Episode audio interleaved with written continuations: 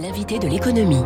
Après trois ans de discussion, c'est un nouveau géant de l'assurance qui est né en France au début de l'année. AEMA Group et son directeur général est l'invité de Radio Classique. Bonjour Adrien Couret. Bonjour. Merci d'être avec nous. AEMA Group né donc en janvier du rapprochement de la Massif que vous dirigez et d'Aesio. Euh, Qu'on se fasse une idée, AEMA Group en chiffres, qu'est-ce que ça donne aujourd'hui? Alors, AEMA Group, c'est d'abord 8 millions de sociétaires et d'adhérents qui sont servis par 14 000 salariés sur tout le territoire.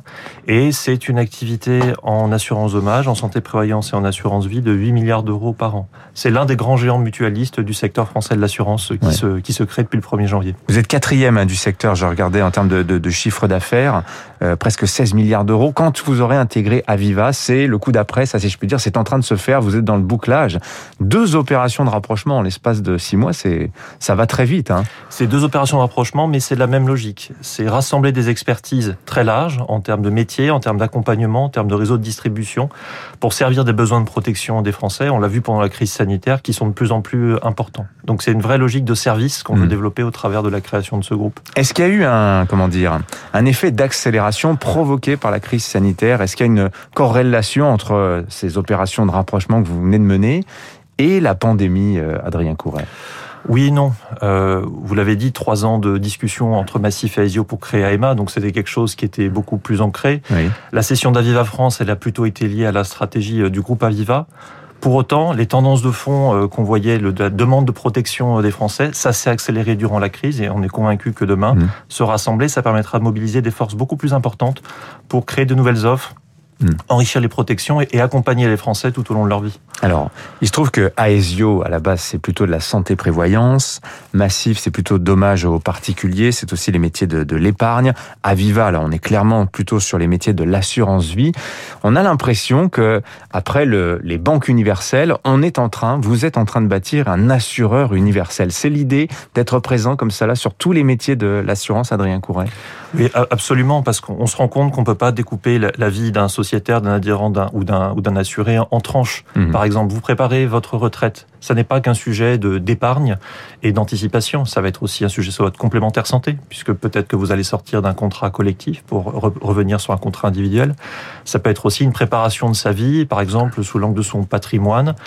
Euh, on veut quitter un domicile pour aller, euh, par exemple, vivre en province ou aller vivre euh, sur telle ou telle côte. Et donc un sujet d'assurance dommage. Être présent sur tout le spectre de la protection, c'est ce qui permet d'accompagner des moments de vie.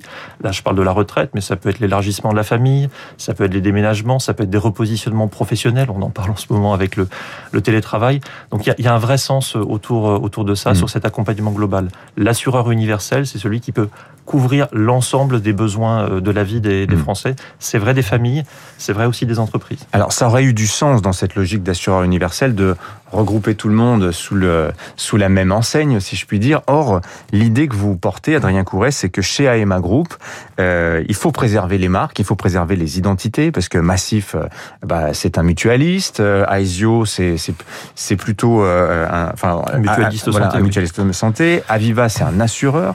Il y a cette question d'abord de cohabitation de cultures un petit peu différente. L'affaire aussi est, dans, est impliquée à travers Aviva, donc là, on est dans l'associatif.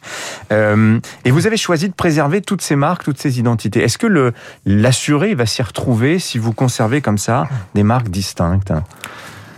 Quand on regarde euh, finalement la façon dont réagissent nos, nos, nos, assurés, nos sociétaires, nos adhérents, c'est ça le, le, guide. Ils sont attachés à la relation de long terme avec leur assureur. Et finalement, bien qu'on constitue AIMA, un sociétaire qui a choisi la Massif, il doit continuer à avoir cette relation avec la Massif. Pareil pour un adhérent d'Aesio, pareil pour un, un assuré, euh, euh, comment dire, d'Aviva ou, ou, ou adhérent de l'affaire.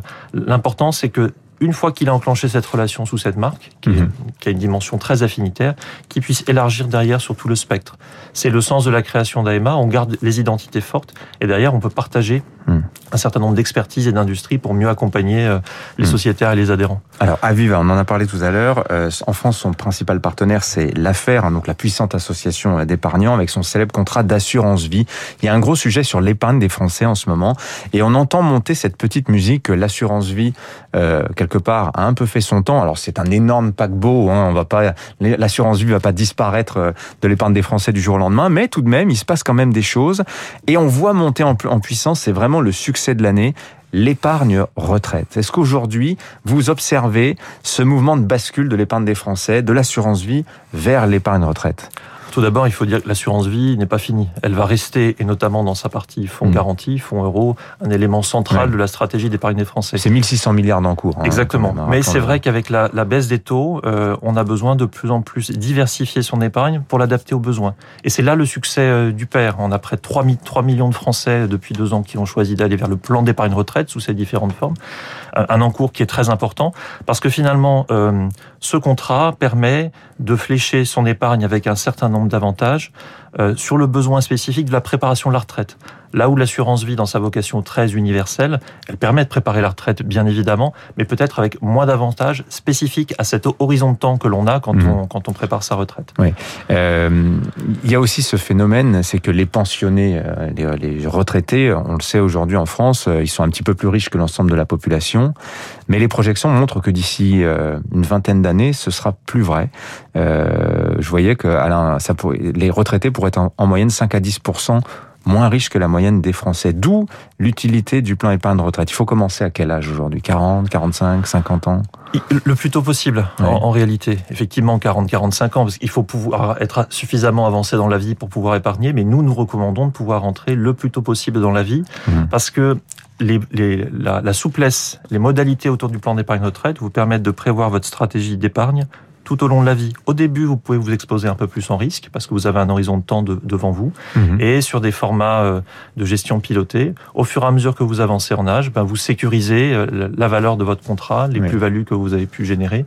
Et, et c'est ce que le PER permet de faire en rendant très accessible finalement ces formules financières pour l'ensemble des Français. Alors, on l'a vu par exemple sur les marchés financiers, l'AMF l'a dit, euh, a beaucoup communiqué dessus en disant on a vu arriver de nouveaux entrants sur les marchés actions et euh, notamment des gens plus jeunes. Est-ce que on observe une révolution culturelle, c'est-à-dire des Français un petit peu moins averses au risque, notamment dans la constitution de leur épargne, pour trouver le rendement qu'on ne peut plus avoir pratiquement sur euh, l'assurance vie en fonds euros, hein, Adrien Couret?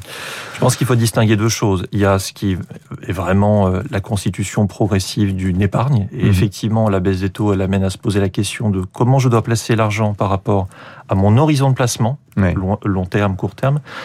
Dans le phénomène que vous indiquez, euh, je pense qu'il y a aussi quelque chose qui est lié à la révolution digitale. Et parfois aussi, il faut le dire, le sentiment qu'on peut se faire de l'argent un peu, un peu facilement. Oui, il y a aussi le facteur inflation quand même, Adrien Couret, qui revient. Quand vous avez un rendement de 1% avec 2% d'inflation, vous perdez votre argent, enfin très clairement. Très clairement, ça va être un des grands enjeux des années à venir. Alors, l'inflation va-t-elle être temporaire? Va-t-elle être structurelle? C'est le grand débat entre les économistes. Nous, on voit aujourd'hui, notamment par l'activité d'assurance dommage, que l'inflation revient dans des coûts de réparation.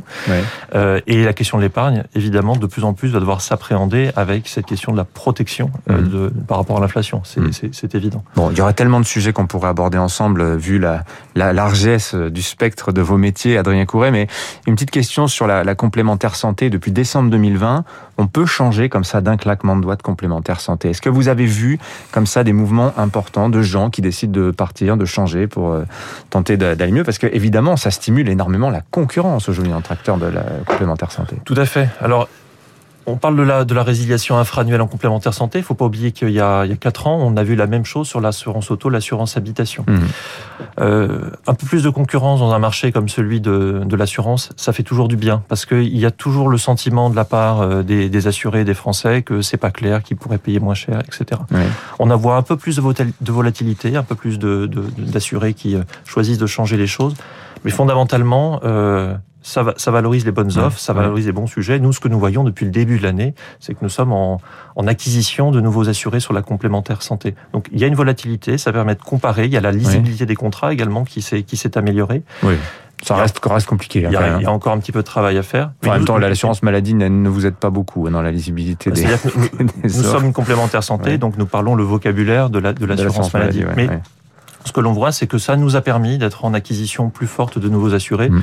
parce que nos contrats sont bons. Et c'est le fait d'être mutualiste ou c'est le fait d'être gros qui vous fait C'est un mélange des deux. La, complémentaire santé, c'est à la fois une grosse industrie avec des logiques industrielles de taille, euh, de l'informatique, des flux. Le fait d'être mutualiste, ça fait tout simplement que quand on fait un résultat à la fin de l'année, il n'est pas reversé à un actionnaire. Hein. Les, mutuelle, elle est, détenue, euh, hmm. elle, est, gouvernée par ses adhérents. Et ce, résultat, ce profit technique, il est réinvesti euh, dans les offres, dans la société. Il y a un effet RSE un petit peu là-dedans? Oui, je dirais que là, on, est mutualiste depuis euh, des dizaines d'années. On faisait de la RSE avant que la RSE existe, mais on est tout à fait en résonance avec ce, ce mouvement de la société aujourd'hui de vouloir euh, qu'il y ait un vrai alignement entre l'intérêt de la société et l'intérêt de l'entreprise. Mm. Nous, c'est notre cas. Nous sommes gouvernés dans le conseil d'administration d'AEMA Group, de Massif. Ce sont euh, des représentants des clients. Mm. Et donc, on est très en phase avec ces aspirations-là. Merci Adrien Courel, directeur général d'AEMA Group, invité ce matin de Radio Classique. Bonne journée à vous. Merci. 7h24, les titres de